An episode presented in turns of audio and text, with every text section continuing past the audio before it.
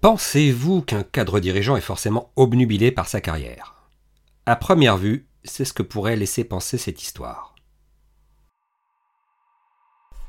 Scène de ménage ou scène de crime, histoire d'amour ou déchirure, les relations managériales ne sont pas toujours un long fleuve tranquille.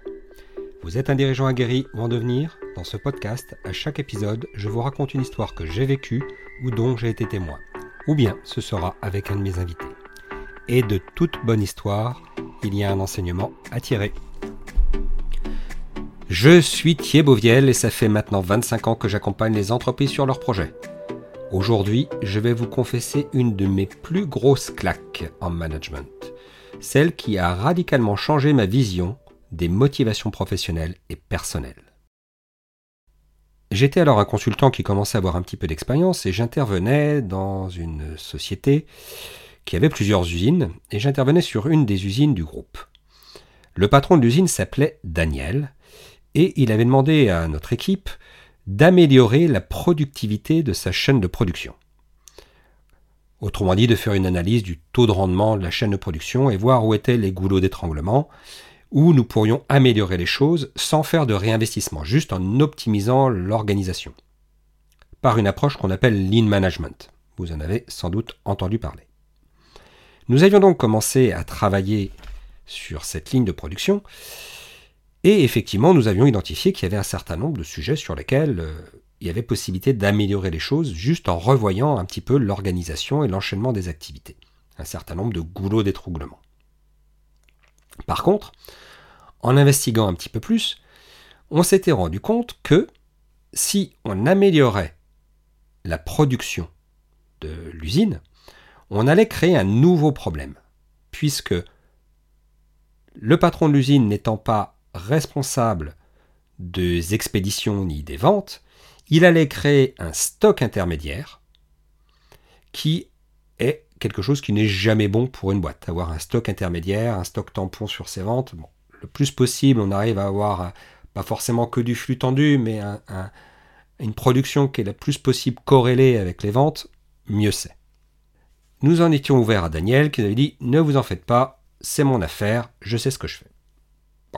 On l'avait continué, et puis on s'était dit, il sait ce qu'il fait, on verra bien.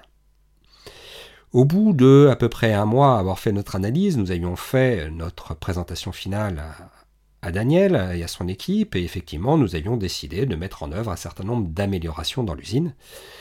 Et pour fêter cette étape importante, nous avions été avec Daniel et, l'équipe de consultants au restaurant pour, pour un moment convivial. La problématique de ce stock tampon tarabustait quand même un petit peu, et euh, je demandais donc à, Daniel au moment du repas, voilà, je suis quand même un petit peu embêté, parce que si on met tout ça en place, on n'a pas encore traité euh, l'affaire du stock tampon, et euh, très honnêtement, ça risque de créer quelques difficultés logistiques. Est-ce que vous avez eu l'occasion de regarder le sujet? Daniel me, regarde et me dit Bon, écoutez, monsieur Viel, ça fait un mois qu'on travaille ensemble maintenant je commence à voir un petit peu comment vous fonctionnez, euh, je vais vous faire une confidence. Voyez-vous, le patron du groupe vient d'être débarqué par les actionnaires. Il y a un intérim qui est assuré et à la fin de l'année, le nouveau patron sera nommé et ce sera probablement le patron de l'usine qui aura la meilleure productivité. Il y avait trois usines dans le groupe. En gros, il se tirait la bourre pour savoir lequel allait être le patron du groupe. Ok. Donc, agenda caché, je me dis, tiens, il veut être le futur patron du groupe. Très bien. En jeu de carrière. Classique. Et puis, comme le repas s'avance, on continue à discuter, et puis je sentais qu'il y avait un truc qui n'était pas raccord avec le personnage. Je ne le voyais pas, le personnage, avec les dents qui rayaient le parquet. Il y avait un truc qui me semblait pas raccord. Donc, on continue à, à, à réfléchir, et puis j'ai dit, écoutez, Daniel, c'est très intéressant ce que vous me dites. Euh, c'est un poste quand même très très exposé. Euh, le, patron du groupe venait dire qu'il vient de se faire débarquer par les actionnaires. Vous êtes vraiment vraiment sûr que, vous voulez euh, ce poste? Parce que c'est quand même quasiment un poste à siège éjectable. Plus je vous en entends parler, plus c'est quand même un sacré pari. On était entre la poire et le fromage. Et Daniel me dit, bon, écoutez Thibault, c'était bien me tutoyer, j'ai pas à vous la faire à l'envers. Voilà mon problème. Mon usine, et je vous le dis tel qu'il me l'a dit, mon usine, c'est le trou du cul du monde. Ça fait cinq ans que je suis là, voire même un peu plus. Ma femme en a ras-le-bol. Si on retourne pas à Paris, c'est le divorce assuré. Là, j'ai failli tomber de ma chaise. Autrement dit, l'agenda de Daniel était absolument pas lié à des enjeux de carrière, mais il voulait sauver son couple. Ce qui était un objectif on ne peut plus légitime. Alors on pense souvent qu'effectivement un manager, c'est la boîte, sa carrière, qu'à ce niveau de responsabilité, il faut être focus sur ses objectifs professionnels, faire tout pour réussir, la famille, ça doit suivre, voilà, la famille au second plan. C'est oublier hein, que derrière, il y a toujours un être humain, avec des, bah, avec des, préoccupations euh, qui ne sont pas toutes liées au boulot.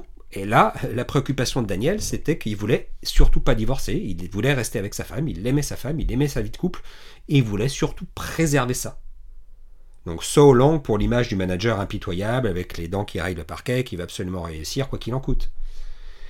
La solution que Daniel lui avait trouvée, c'était de devenir le patron. Il y avait un poste de libre à Paris, ça lui permettait de redéménager à Paris dans de bonnes conditions.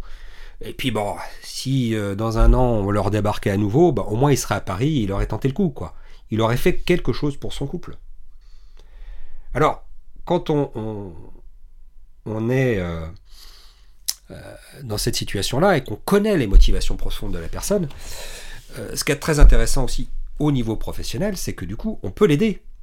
On peut l'aider professionnellement parce qu'on sait que on peut proposer des solutions qui vont dans le sens de ses intérêts et de ses motivations, même si ces motivations sont extra-professionnelles. Là, en l'occurrence, la solution qu'avait envisagée Daniel, c'était de devenir le patron. Mais c'était pas la seule. C'était pas la seule. Donc, en travaillant avec lui, on s'est rendu compte qu'il y avait quelque chose qui était peut-être beaucoup plus intéressant à faire et que cette chose beaucoup plus intéressante était en lien avec le problème logistique qu'on avait identifié. Toutes les usines avaient ce sujet. Toutes les usines avaient le problème que, au bout du compte, si on augmentait la productivité d'usine, on était limité par un problème d'ordonnancement et de relation entre le commercial, les ventes et la production. Donc en travaillant avec Daniel, on avait identifié ce sujet, on avait vu qu'il y avait probablement les mêmes sujets sur les autres usines. Et la proposition qu'on lui a faite, c'est OK, on augmente la productivité de ton usine, tu reprends la main sur la partie ordonnancement en lien avec les ventes, et c'est ce qui s'est passé au final. Il n'est pas devenu le patron de l'usine, il est devenu le directeur commercial en charge de chapeauter les ventes et de coordonner les ventes avec la production pour optimiser ça. Et ça a été une réussite. Et il est rentré à Paris puisque le poste de directeur commercial était parisien. Donc prendre en compte la motivation. Les motivations réelles. Et parfois, ces motivations réelles peuvent être des motivations délicates à avouer, parce que venir voir son manager, son chef, et surtout quand on est top manager et disent bon bah écoutez les gars, là maintenant faut que je sauve mon couple, donc euh, ciao l'usine, il faut que je remonte à Paris, c'est quand même délicat. Et puis il y a cet isolement aussi qu'on peut ressortir quand on est manager et quand on est entrepreneur, qui fait que les motivations personnelles, on a souvent une pudeur qui, qui nous interdit de les révéler. Mais en avoir conscience et comprendre ces motivations-là, aussi bien chez ses collaborateurs que chez même peut-être ses, chefs, ça permet d'aider, aussi bien en tant que conseil, comme je l'étais à l'époque, mais aussi en tant que manager. Et comprendre ces motivations vont nous permettre de travailler sur la relation. Je parle souvent de la qualité de la relation managériale. D'autant plus on sera dans une bonne relation managériale, plus la confiance sera installée, plus le collaborateur ou le hiérarchique pourra confier ses vraies motivations, ou au moins faire le lien entre ses actions qui vous demandent et ses motivations. Et vous, pensez-vous bien comprendre les motivations de vos collaborateurs?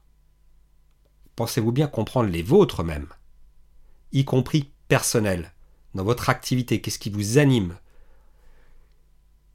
L'enseignement que j'en ai tiré, c'est que les motivations professionnel et personnel ne peuvent pas être dissociés. On n'est pas une personne différente entre le moment où on part de la maison avec ses problèmes et ses joies et le moment où on arrive au bureau. Alors on peut donner le change, on peut endosser un costume, mais ces sujets-là sont toujours là. Donc la question c'est comment pouvoir mieux appréhender ce sujet. Qui dit compréhension des motivations dit qualité de la relation managériale, je l'ai dit tout à l'heure.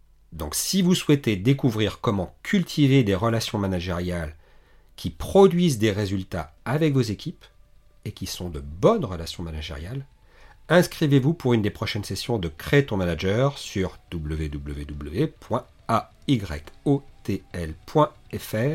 slash ton manager, le tout attaché et le lien est bien entendu en description du podcast. Et pour maximiser les chances de succès de vos projets dans votre entreprise, je vous offre la feuille de route de l'entreprise en mode projet. Sur ce lien, www.ayotl.fr slash feuille de route. Le lien est bien entendu aussi dans la description. Dans le prochain épisode, je serai en compagnie d'Octave Bory, le fondateur de Setkeeper, une start-up dans le secteur du cinéma. À bientôt sur scène de management.